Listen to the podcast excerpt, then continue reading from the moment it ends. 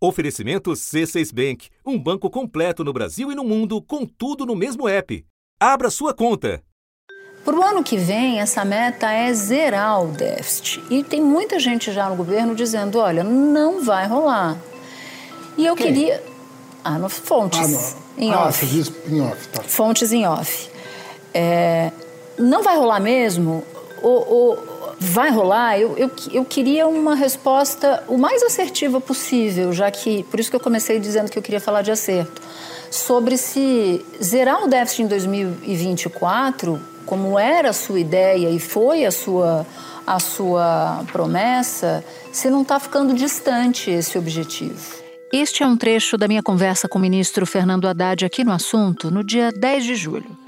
Questionado sobre a meta de zerar o déficit das contas públicas já no próximo ano, ele respondeu assim: Eu acredito que sim, mas aí vamos colocar. Que está os... ficando distante, eu queria entender. Tá. Eu, a minha crença é de que nós. Ah, é que é possível de que zerar. De que é possível zerar. Ah, tá bom. Então o que, que nós vamos fazer? Nós vamos mandar a peça orçamentária em um conjunto de leis disciplinando algumas vitórias que nós tivemos nos tribunais e outras que nunca foram disciplinadas. Então nós vamos mandar o orçamento com leis de ajuste fiscal. Tá certo? Uhum. E continuou. Então, da minha perspectiva, se o Congresso continuar nos ajudando como está, se o Judiciário continuar nos ajudando como está, sendo céleres, não é fazendo favor, é sendo céleres, mas pedindo, ó, julga isso aqui que está errado e aí eles julgam. Congresso, resolve esse problema que está errado. CARF, por exemplo, está errado. Né? Se nós continuarmos nesse caminho, a gente zera. Divulgado na quinta-feira, 31 de agosto, o orçamento do governo para 2024 mantém o objetivo do ministro da Fazenda: déficit zero nas contas públicas no ano que vem. Uma promessa mantida, mas que pode ser difícil de cumprir. Mas por quê? Fazendo um paralelo com as contas de uma pessoa, zerar o déficit significa não gastar nada mais além do que o salário recebido. Para atingir essa meta considerada ambiciosa, o governo prevê 168 bilhões a mais em receitas. E para conseguir arrecadar mais, vai precisar da ajuda do Congresso e do Judiciário. Para alcançar essa soma zero, Haddad admitiu que haverá medidas novas, além das já anunciadas para tentar aumentar a arrecadação. O governo apresentou ao Congresso as propostas de tributar fundos exclusivos e offshores, contas de contribuintes brasileiros no exterior.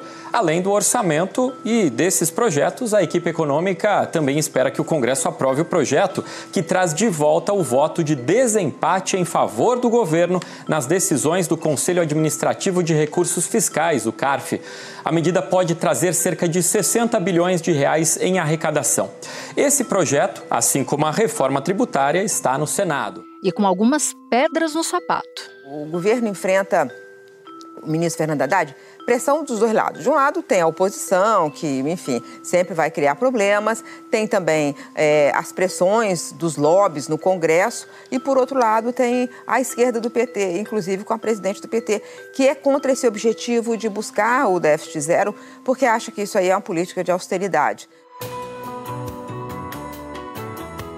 Da redação do G1, eu sou Natuza Neri e o assunto hoje é a batalha em torno do déficit zero um episódio para entender se a meta do governo para as contas públicas de 2024 é viável ou utópica e quais as batalhas e discussões travadas sobre o orçamento dos próximos anos. Eu converso com Adriana Fernandes, repórter especial e colunista de economia do jornal O Estado de São Paulo. Sexta-feira, 1 de setembro. Adriana, vou te pedir para nos explicar como a meta do déficit zero acabou criando várias frentes de batalha dentro do próprio governo e entre atores diferentes. Natuza, é que por trás dessa discussão da meta, o que tem é decisão de gastar ou não mais nos próximos anos, em 2024. A meta fiscal é um compromisso que o ministro da Fazenda, Fernando Haddad, deu é, de zerar o déficit. Isso não significa que ele vai ocorrer, mas ele sobe o sarrafo para que isso aconteça. E ele está prevista na, na lei, na lei de diretrizes orçamentárias, que é uma lei que orienta o orçamento. Se o governo não tem uma penalidade por crime, de não, se ele não cumprir a meta, mas, por outro lado, o novo arcabouço mantém a necessidade de que, se ele vê que não vai cumprir, ele vai ter que contingenciar essa palavrinha mágica que as pessoas aqui em Brasília, onde eu moro, é muito comum, nenhum ministério quer ter as suas despesas contingenciadas. E por trás dessa discussão está isso, se ele as medidas tributárias não forem entrando, se a arrecadação não, não desempenhar como está previsto, o governo vai ter que começar a contingenciar, porque essa, isso foi colocado também no, arcabouço fiscal. E contingenciar nesse jargão que a gente ouve tanto na cobertura de Brasília, de economia e de política, nada mais é que bloquear, impedir que aquele dinheiro seja gasto, não é isso? Exatamente. Você imagina um governo que está todo se organizando para 2024, fazer o PAC, né? todos os investimentos, programa de aceleração do crescimento, o novo PAC, que é a menina dos olhos né, do presidente Lula. O programa de aceleração do crescimento foi uma das marcas do mandato anterior do presidente Luiz Inácio Lula da Silva. O novo PAC prevê investimentos de 1 trilhão e 700 bilhões de reais em todos os estados do Brasil. Imagina ter que começar a contingenciar. É a velha história né, do que a gente vive, é, vive e viveu nos últimos anos, e o governo Lula não quer voltar a isso. O, os ministérios não querem isso, não querem ver esse risco pela frente, mas a Haddad sustentou a manutenção dessa, dessa meta. Ele hoje é, diz não podemos desistir.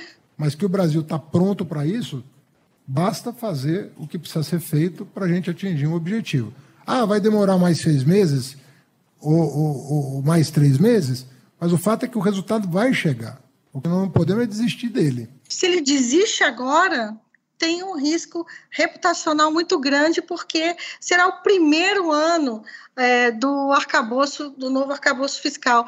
Natuza, você morou aqui em Brasília, fez a cobertura. Quantas vezes você não viu a eterna discussão? Vamos mudar a meta, vamos fazer a meta, vamos mudar a meta, flexibilizar a meta. A gente viveu isso é, muitos anos e é, eu, eu vejo que vai acabar voltando, porque o arcabouço nem começou e essa discussão já está aí na rua, correndo solta porque tem um grupo, para explicar para quem nos acompanha, que acha que o governo precisa gastar mais para realizar mais e, com isso, ao realizar mais, ter mais resultados, inclusive econômicos. O problema é que isso normalmente tem um preço quando você descredibiliza a palavra do titular da equipe econômica, tem uma bola de neve que impacta em inflação e que impacta em juros, e a gente já sabe bastante essa novela de frente para trás e de trás para frente. Você, na sua resposta, Adriana, fez um, um comentário que tangenciou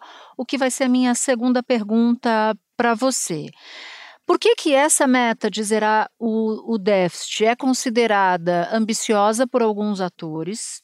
E quais são os argumentos que o ministro Fernando Haddad dá quando ele diz não podemos desistir dessa meta, não podemos desistir desse objetivo? Primeiro, eu gostaria de voltar do mês de abril deste ano, quando Haddad de, decidiu, ele, ele não estava ainda na, no projeto é, que ele enviou ao Congresso, mas ele decidiu falar, sinalizar para o mercado financeiro que ele ia sim trabalhar para um, um, reduzir o déficit das contas públicas em 2024. Isso é importante, porque a partir daquele momento, em abril, ele coordenou as expectativas, ele houve uma melhora, porque o mercado viu que a, o grupo do PT é, que, quer, que queria é, mudar, que queria um arcabouço mais frouxo, não ia, é, teria mais dificuldade para conseguir a meta. A segunda parte é, da pergunta é porque o, é, é, tem muita coisa envolvida nessa meta, eu, nesse volume muito grande de, de medidas, são 168 bilhões é, de reais que mexe em interesses muito, é, muito grandes, de grandes empresas, ele vai buscar é, puxar esse dinheiro essa caça que eu chamo caça ao tesouro, né? Ele vai buscar esse dinheiro nas grandes empresas, nas planejamento tributário que as empresas fazem para pagar menos imposto, vai buscar nos fundos de investimento dos que estão sendo chamados dos super ricos.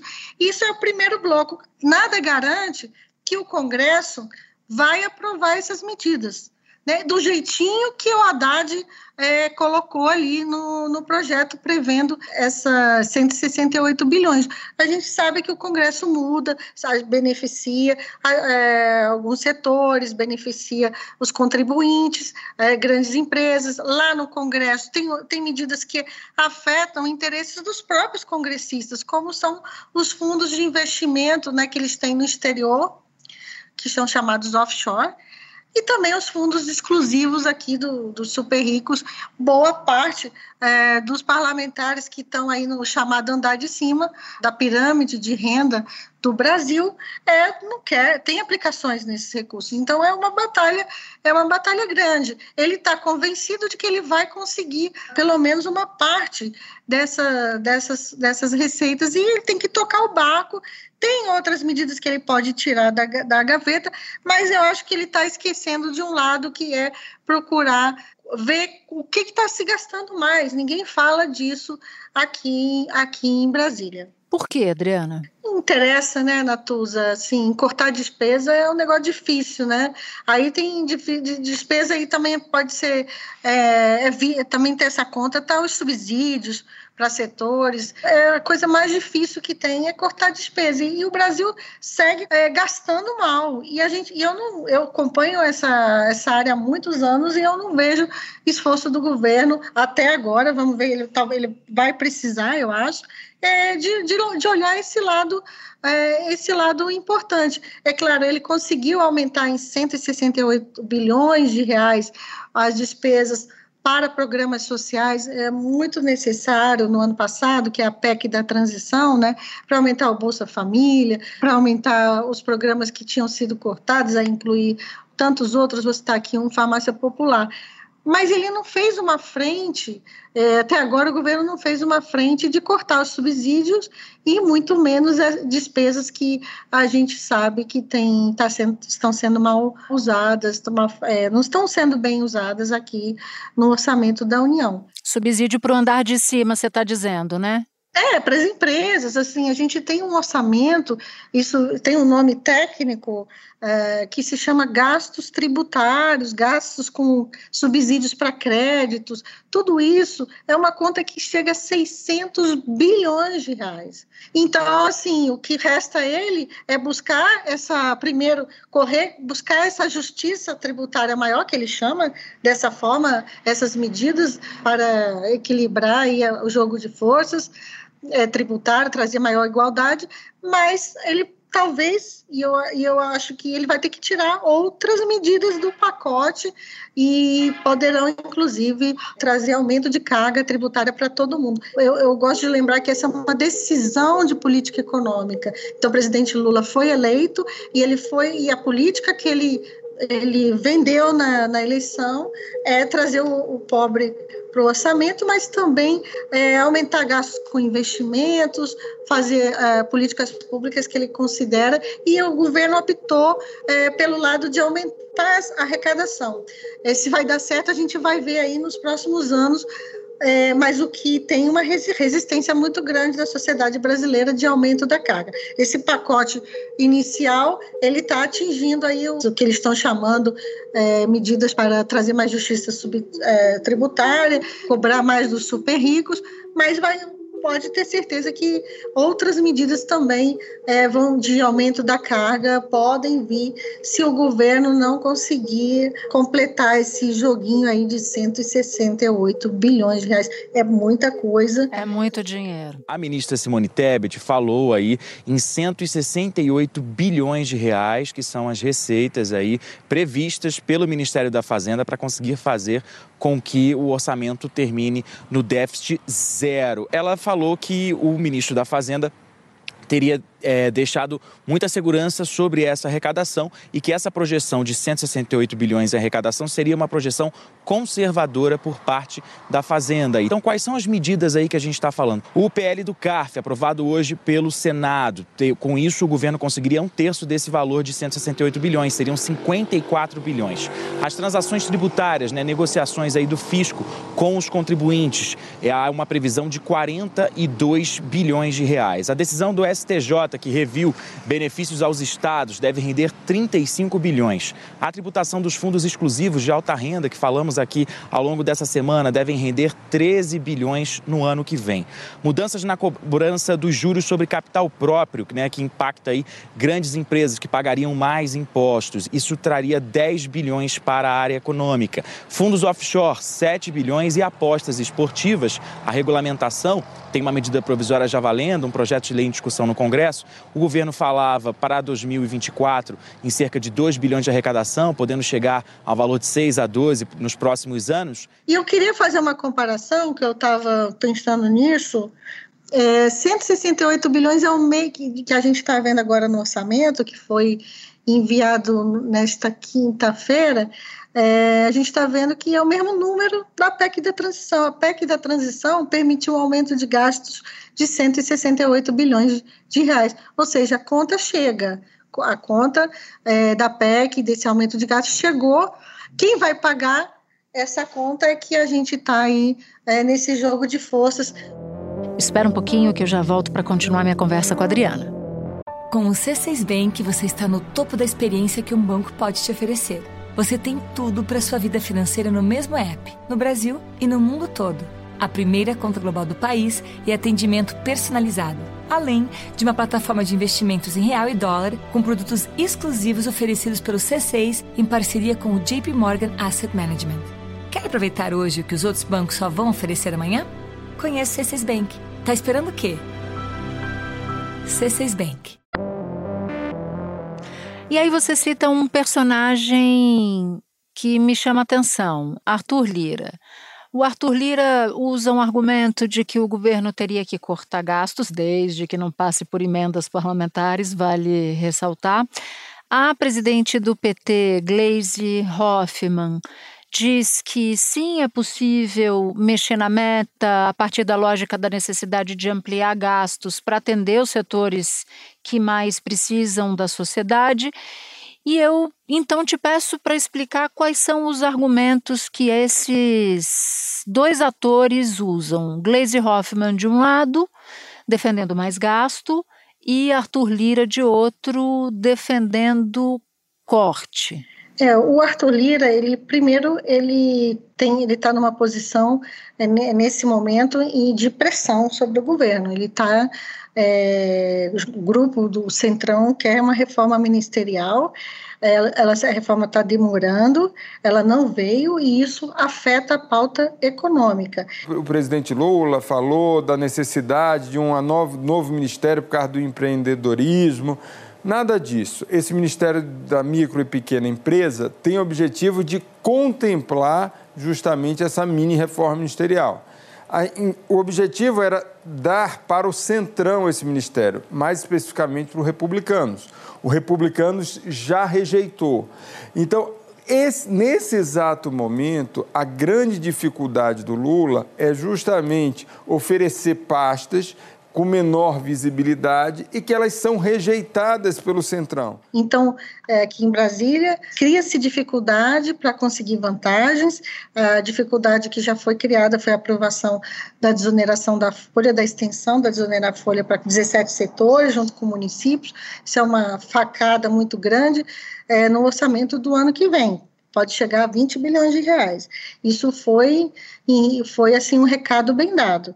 Por outro lado, o presidente da Câmara, ele tem uma ambição também de deixar a sua marca. E ele, é, seguindo assim, é, bem os passos do ex-presidente é, Rodrigo Maia, ele, ele, ele foi buscar, nos últimos, é, ele tem buscado uma interlocução muito grande com o mercado financeiro. E ele uh, ouviu muito falou assim, o Brasil o, esse arcabouço precisa dar certo, porque senão a maré vira. Né? Então, acho que tem esse ponto também. Ele não quer ser responsabilizado da maré virar. O que eu chamo de maré virar é essa onda positiva que o Brasil começou a surfar a economia depois que o mercado financeiro falou oh, o arcabouço não é o que a gente quer, mas está tá controlando despesa, e veio a reforma tributária que deu mais um impulso, aprovação na Câmara, e depois veio as agências de rede, é, e culminou com o quê? Com a redução com o início do processo de redução dos juros. O Banco Central divulgou a ata da reunião em que o Comitê de Política Monetária reduziu a taxa básica de juros em meio ponto percentual para 13,25% ao ano. O documento sinaliza novos cortes da mesma intensidade. Se essa maré vira e o mercado começa a achar que não vai conseguir e tal, é claro que vai trazer mudar as expectativas ao processo de redução uh, dos juros que mal começou a queda, né, pode demorar mais, e acho que tem também essa, essa, essa necessidade dele manter e querer manter esse protagonismo aí da agenda econômica, mas você disse a palavra-chave, ele mantendo a, a, as emendas parlamentares. As emendas vão aumentar lá no Congresso, pode ter certeza. É uma estratégia do governo, a liberação de emendas impositivas é obrigatória, mas esse ritmo pode ser ditado pelo próprio Palácio do Planalto. E aí o governo fez então aí a sua liberação recorde no único dia, mas o que me chamou a atenção é que entre as bancadas de deputados federais, a bancada que mais teve emendas liberadas ontem foi a do Progressistas, partido do presidente aqui da Câmara, Arthur Lira, e também do relator do projeto do arcabouço fiscal aqui na Câmara, o deputado Cláudio Cajado, do Progressistas da Bahia. E ele está também colocando, querendo impor um cronograma, quer que o governo mude os projetos do PAC, já que o governo precisa de ter algumas emendas no PAC, ele quer, o grupo dele quer que é, alguns projetos sejam alterados é, do PAC para poder colocar aqueles de interesse dos parlamentares e esse jogo político segue.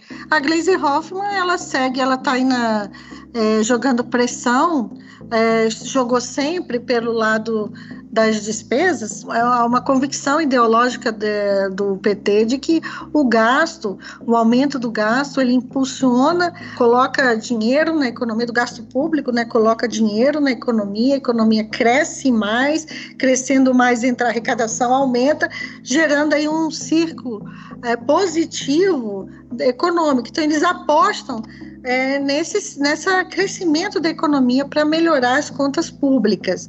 É, é uma linha de é, pensamento e, e ela jogou pesado com Haddad é, desde o início, foi, foi uma fonte de pressão. Ela joga pressão agora é, sobre Lira, porque eu acho que ela está, inclusive, sendo assim meio que, vou dizer, uma tropa de choque do Haddad porque o Haddad não pode ir lá bater de frente é, com o Lira. A gente viu o episódio recente, né, que deu, que ele fez uma crítica à Câmara, abriu uma crise, se fabricou, abriu-se uma crise em torno da fala em que ele diz que a Câmara teve tem muito poder, que não pode humilhar o executivo e nem o Senado. As minhas declarações foram tomadas como uma crítica à atual legislatura.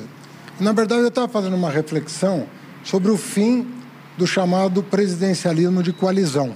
É, eu até falei com o presidente Lira, fiz questão de ligar para ele para que isso fosse esclarecido, e só depois de falar com ele é que eu estou descendo para falar com vocês. Antes de mais nada, eu fiz questão de me comunicar com ele. E, e como é foi essa ligação? Foi excelente. Ele falou, Haddad, talvez caiba um esclarecimento, porque as pessoas estão achando que foi uma crítica pessoal e à luz de toda a relação que foi estabelecida entre nós, eu gostaria que você esclarecesse. Eu estou aqui para dizer, reiterar o que eu venho dizendo desde sempre. Mas a, a, Glaze tem um papel importante também por trás da Glaze, a Glaze, o time dele, é de construção de narrativa. Ó, Lira está protegendo os ricos, entendeu? Então ela vai para o Twitter, ela tem dado declarações muito fortes e essa narrativa é tá no jogo aí, tá no jogo. Haddad preservado, né? Porque agora eles estão, os dois vão vão estar tá na, na mesma linha, porque é, é, é pauta histórica do PT cobrar mais dos mais ricos, né? E isso está acontecendo também no mundo inteiro. Na sua coluna do Estadão, você escreveu que se o governo mudasse a meta do déficit, estaria dando um tiro no próprio pé. Por quê? Eu enxergo dessa forma que o arcabouço nem começou. Você pode questionar se a Haddad foi ele errou, né, ao fazer uma meta é, desse, fazer um ajuste tão rápido, que esse ajuste rápido é, não era não era desejo do governo, mas ele ele prometeu, ele conseguiu o aval do presidente. Vou lembrar claro que ele foi lá é, conseguiu essa meta e conseguiu agora de novo mantê-la e começar já sem cumprir, é, ou pelo, ou não é nem sem cumprir, é sem tentar, é repetir o que é, é dar, é dar margem para é, novas flexibilizações, mais gastos. É, eu acredito que é, é começar muito mal, é um risco reputacional, mas acima de tudo é o que eu falei, é mudar as expectativas e mudar as expectativas tem implicações macroeconômicas, sim, sobretudo no caminho dos do juros, né, do processo de queda dos juros. É, é como se fosse uma corrida, né, assim, é, você é, está cansado, mas você, é, você mostra seu esforço se você continuar, né? Maratonistas, então você tem, vai tentar chegar lá no final e passar pelo, pela linha né, de chegada. Você pode é, cair no meio, mas o esforço aí é muito importante para o mercado. É isso que o mercado financeiro, quer queira ou não, PT, as expectativas estão formam-se também formam-se entre com os investidores, né? Eles são claro. importantes aí para a definição é, dos rumos da economia, para a definição de investimento e tudo mais, e claro para a criação de um ambiente favorável é, de negócios, né? De uhum. E, e é, a gente tem que pular essa fase do, de fiscal, né? Tem muita coisa para a economia tocar tem essa pauta verde, que é um plano de desenvolvimento do Haddad. Ele quer tocar, o Brasil precisa sair desse, dessa armadilha aí fiscal e seguir é, da melhor, melhor forma. Adriana Fernandes, muito obrigada por ter topado falar com a gente sobre um tema que é árido, mas que é importante porque afeta a vida de todo mundo, não se restringe ao mundinho de Brasília, não. Bom trabalho para você. É, bom trabalho você, foi muito legal essa conversa. Espero que eu tenha ajudado aí a mostrar um pouco o que está por trás desses dados fiscais, como você falou, bastante áridos. Este foi o assunto, podcast diário disponível no G1, no Globoplay ou na sua plataforma de áudio preferida. Comigo na equipe do assunto estão Mônica Mariotti, Amanda Polato, Lorena Lara, Luiz Felipe Silva, Tiago Kazuroski, Gabriel de Campos, Nayara Fernandes e Etos Kleiter. Eu sou Natuzaneri e fico por aqui. Até o próximo assunto.